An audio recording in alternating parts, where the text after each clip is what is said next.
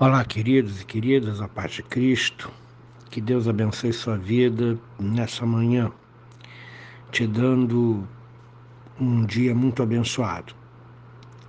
Quero convidar você a meditar nas Escrituras hoje, Epístola de Paulo aos Colossenses, capítulo 1, verso 24. Diz assim: Agora me regozijo nos meus sofrimentos por vós e preencho o que resta das aflições de Cristo na minha carne, a favor do seu corpo, que é a igreja. Bom, para que a gente entenda esse, essa palavra de Paulo, principalmente quando ela inicia com esse advérbio, agora, e nós precisamos entender que Paulo foi incumbido da evangelização do mundo a evangelização, a missão de levar a palavra e de evangelizar está no coração de Paulo e deve estar no nosso coração essa preocupação com o anúncio da mensagem do Evangelho. Porém, agora Paulo está preso. E aí eu pergunto para você: isso não seria uma incoerência? Paulo se alegra porque está preso, se alegra porque está sofrendo prisão.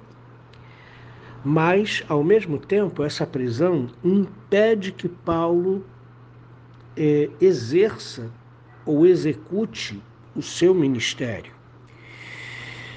E então isso não seria uma incoerência, uma alegria com relação ao sofrimento, e esse sofrimento diz respeito à sua prisão, especificamente? Pois é, o entendimento de Paulo é que ele está preso para que a igreja esteja liberta. Ele está preso para que toda a igreja não seja presa. Então, a compreensão de Paulo desse sofrimento, do verso 24, que tem a ver diretamente com a sua prisão, é, ele se regozija porque ele deseja o progresso do Evangelho, ele deseja a expansão do Evangelho. E a igreja não está presa, a boca da igreja não está calada, apenas ele está preso, ele é o líder da igreja. Então, quando o Estado persegue a igreja, ele procura calar os seus líderes, que, dá, que, esses, que esses líderes dão direção à igreja mas eles não podem prender a igreja toda.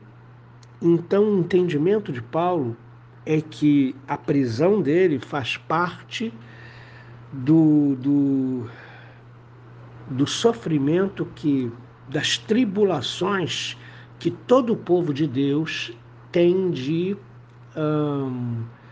tem de curtir, tem de sofrer até a volta do Senhor Jesus. Por que esse sofrimento?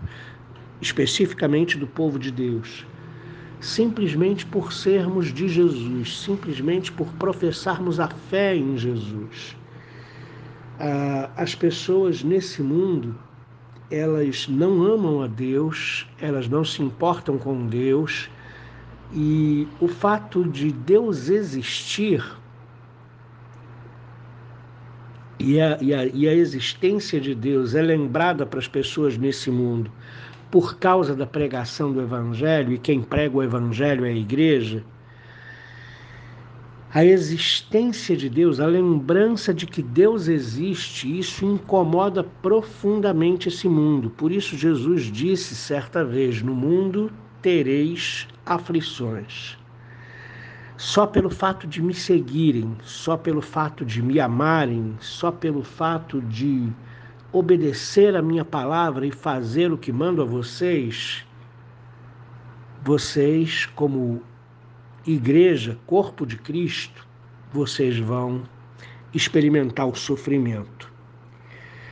E aí, uh, existem outras situações que envolvem esse texto. A igreja, tanto de Colosso como de Corinto, outras igrejas que Paulo eh, fundou ou pastoreava, ou, ou dava direção, elas tinham dificuldade de entender por que Paulo, como um embaixador do Evangelho, por que Paulo, como aquele que foi comissionado diretamente por Jesus Cristo para pregar o Evangelho aos gentios e recebe de Deus uma autoridade extraordinária para isso, como esse Paulo, chamado por Deus, abençoado por Deus, poderia estar preso, poderia estar sofrendo, poderia estar é, é, é, sendo cerceado da execução da sua missão e ainda se alegrar com isso. A igreja não conseguia muito bem entender esse processo. E eu pergunto para você, como é que você entende o sofrimento? Como é que você lida com o sofrimento? Nós, nesse mundo, estamos suscetíveis a muitas coisas, a muitos sofrimentos. Repare, por exemplo, essa situação trágica que aconteceu na Turquia e na Síria, um terremoto de grandes dimensões, muito forte, seguido de mais de 150 tremores depois, abalou a, a, a estrutura de engenharia, tanto da Turquia quanto da Síria. Casas, prédios, tudo vieram abaixo e existem pessoas nos escombros. E a ideia é que, passado alguns dias, seja constatado aí a morte de mais de 20 mil pessoas. Famílias inteiras sucumbiram crianças recém-nascidas morreram e etc. Esse é o mundo que a gente está vivendo. Esse é o mundo de climas extremos, de abalos sísmicos, como esse que aconteceu na Turquia e na Síria.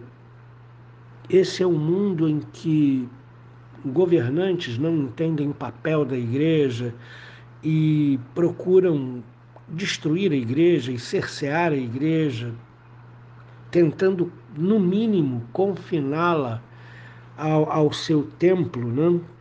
porque a ideia, do, a ideia dos governos é que a pregação do evangelho fora dos muros da igreja, isso seria uma forma de preconceito com outras religiões.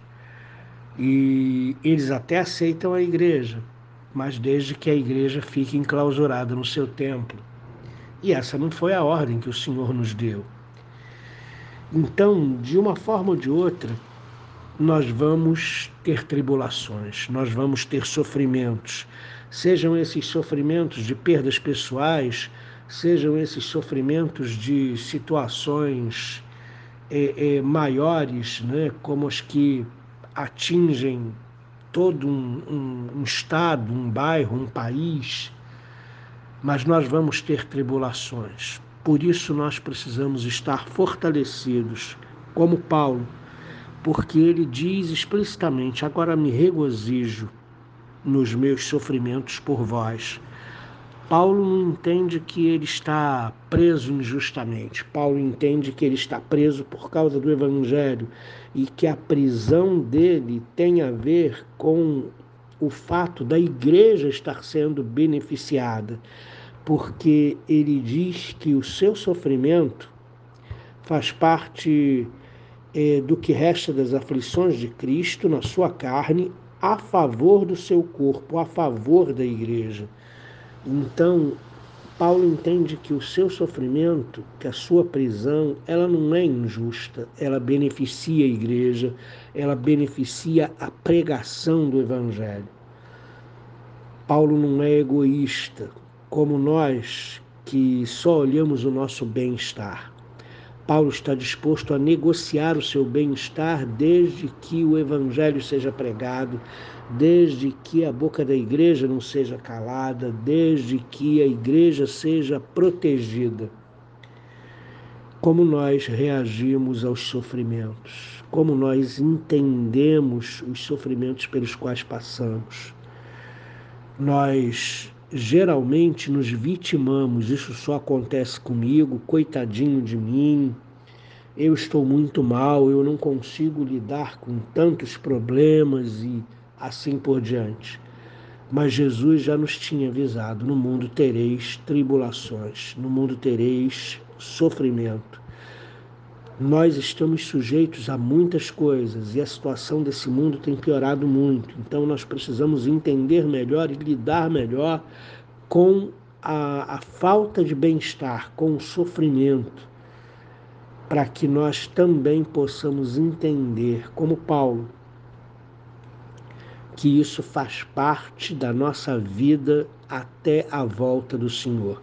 Até a volta do Senhor nós vamos ter sofrimento, até a volta do Senhor nós vamos ter tribulação, até a volta do Senhor nós vamos passar por situações injustas.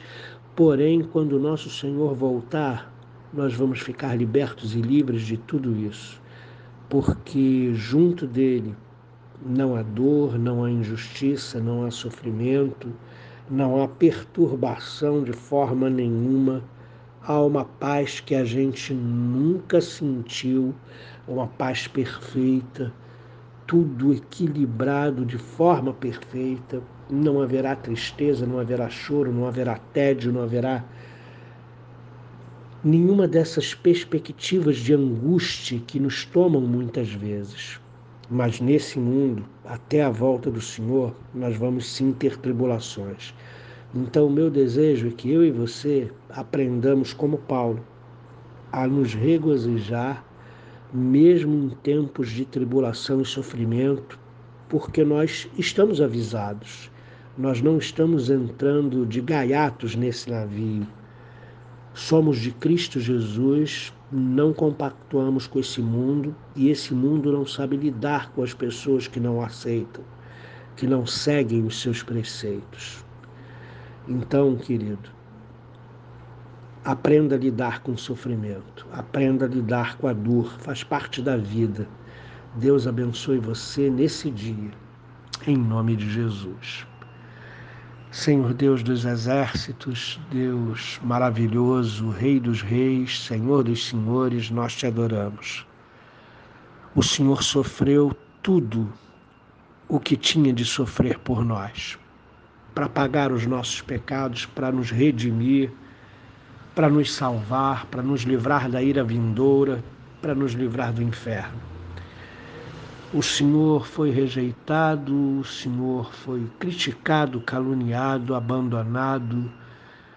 O Senhor sofreu dores, o Senhor foi zombado, o Senhor sofreu de todas as formas e jeitos.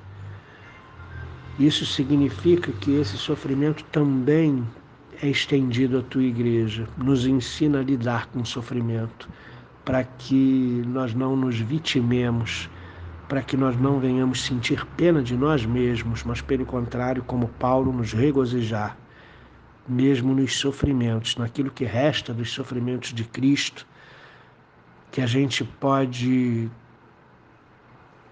sofrer para o bem da igreja, para o bem da fé, para o progresso do Evangelho. Por favor, nos ajude em nome de Jesus. Amém.